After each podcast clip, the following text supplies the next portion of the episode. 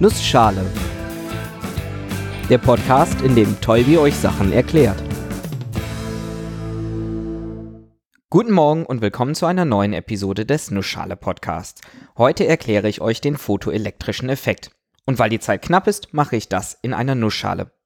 Der photoelektrische Effekt. Ich habe mich schwer damit getan, die Episode so zu nennen, denn eigentlich gibt es unter diesem Namen direkt drei Phänomene. Aber die werde ich auch alle heute behandeln und sie hängen eng zusammen, also passt das schon. Die drei Effekte sind der äußere, der innere und der atomare Fotoeffekt. Und gemein haben sie, dass sie den Einfluss von Lichtstrahlung beschreiben. Um genauer zu sein, beantworten sie die Frage, was passiert, wenn man Material mit einem passenden Photon bestrahlt, sodass dieses absorbiert wird. Gucken wir uns das mal zuerst für den äußeren photoelektrischen Effekt genauer an. Dieser besagt im Prinzip, wenn ich ein Material mit Licht bestrahle, das eine hinreichend große Energie hat, dann kann es passieren, dass das Licht absorbiert und stattdessen Elektronen freigesetzt werden. Die Energie des Photons geht also auf das Elektron über und verhilft ihm, aus seiner Verankerung im Atom auszubrechen. Ein eigentlich recht simpler Effekt, der aber anfangs für große Verwirrung sorgte. Wenn sich Metall auf einmal elektrisch auflädt, nur weil es mit Licht bestrahlt wird, klingt das doch irgendwie merkwürdig. Es gab einzelne Erklärungsversuche, die nach und nach mehr Aufschluss lieferten. Zusammengesetzt hat die Puzzleteile dann aber jemand anderes, jemand recht Bekanntes, Albert Einstein. Und genau diese Arbeit ist es auch, für die Albert Einstein damals 16 Jahre nach Veröffentlichung den Nobelpreis erhielt. Das mag verwunderlich erscheinen.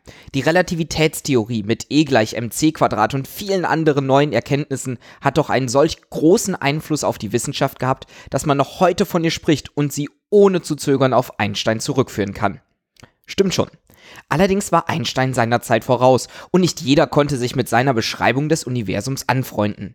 Einige seiner Vorhersagen konnten erst Jahrzehnte später experimentell überprüft werden. Und daher hat das Nobelpreiskomitee ihm lange Jahre trotz fast durchgängiger Nominierung nicht den Preis verliehen. Bis irgendwann doch, Einstein hat ihn ja zweifelsohne verdient. Aber dann für die Beschreibung des photoelektrischen Effektes, der damals besser zu überprüfen und weniger kritisch angesehen war. Und natürlich auch vollkommen Nobelpreiswürdig ist.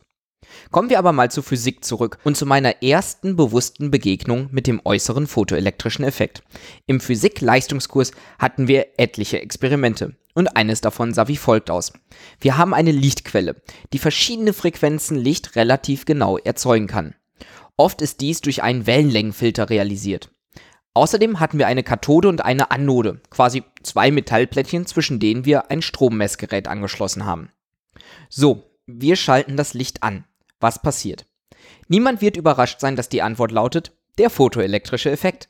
Das Licht trifft auf die Kathode, löst dort ein paar Elektronen heraus und diese fliegen zur Anode, sodass wir zwischen den beiden einen Strom messen können. Man kann mit diesem Experiment den Effekt allerdings noch weitaus detaillierter untersuchen. Machen wir jetzt auch. Wir legen zusätzlich noch eine Spannung zwischen Anode und Kathode an, die dafür sorgt, dass die Elektronen stark genug sein müssen, sprich genug Energie haben müssen, um diese Hürde zu überwinden. Und jetzt messen wir. Wir nehmen unterschiedliche Frequenzen für das Licht und gucken für jede Frequenz unterschiedliche Spannung an. Um genau zu sein, nehmen wir unterschiedliche Spannungen und gucken, bei welcher Spannung wir gerade keinen Strom mehr messen können. Und diese Spannung merken wir uns für die jeweils unterschiedlichen Frequenzen. Was wir sehen werden, für niedrige Frequenzen merken wir gar nichts. Kein Strom, egal wie hoch oder niedrig die Spannung ist. Dann aber ab irgendeiner Frequenz messen wir einen Strom, zumindest bei einer sehr kleinen Spannung. Erhöhen wir die Frequenz weiter, können wir auch die Spannung weiter erhöhen. Was passiert hier? Wir haben zwei Phänomene, die wir beobachten können. Das erste ist, dass der photoelektrische Effekt erst ab einer bestimmten Frequenz auftritt. Und der zweite ist, dass die maximale Energie, die die losgelösten Elektronen haben und die wir durch die Spannung gemessen haben, mit größerer Frequenz größer wird. Das erste liegt daran, dass jedes Elektron mit einer gewissen Energie am Atom festgehalten wird. Um das Elektron lösen zu können, muss man also mindestens diese Energie aufwenden. Man nennt dies auch die Austrittsarbeit, die man verrichten muss. Hat das Licht eine geringere Energie, passiert gar nichts mit dem Elektron. Hat das Licht die genau passende Energie, löst sich das Elektron, hat dann aber gar keine Energie mehr für die Bewegung, weil die ganze Energie ja für das Loslösen verbraucht wurde. Hat das Licht mehr Energie, dann löst es das Elektron heraus und die restliche Energie wird für die Bewegung des Elektrons genutzt. Ist diese Energie hoch genug, kann das Elektron damit die Gegenspannung, die wir zwischen Anode und Kathode angelegt haben, überwinden. Durch die Erhöhung der Gegenspannung, bis wir keinen Strom mehr messen, finden wir also heraus, welche Energie das Elektron maximal hat, wie viel es also vom Photon bekommen hat, nachdem es herausgelöst wurde. Malt man sich das Ganze auf, sieht man, dass sich eine gerade Linie ergibt. Je höher die Frequenz des Lichtes, desto höher die Energie, die die Elektronen haben. Ich sage hier Energie, weil wir die Spannung, die wir messen, direkt in die dazugehörige nötige Energie umrechnen können. Und damit können wir auch berechnen, wie groß das Verhältnis von Energie zu Frequenz ist. E, die Energie, ist gleich h mal f. E ist gleich h mal Frequenz. Und dieses h, das ist eine Zahl, die man mit diesem Experiment ausrechnen kann. Und dieses h hat auch einen Namen. h ist nämlich das Planck'sche Wirkungsquantum. Irgendwas mit Quantengedöns also wieder. Aber soweit möchte ich in dieser Episode nicht abdriften. Ich möchte erst nochmal darauf eingehen, dass dieser Effekt ziemlich nützlich ist. Licht in messbare Elektronen umzuwandeln.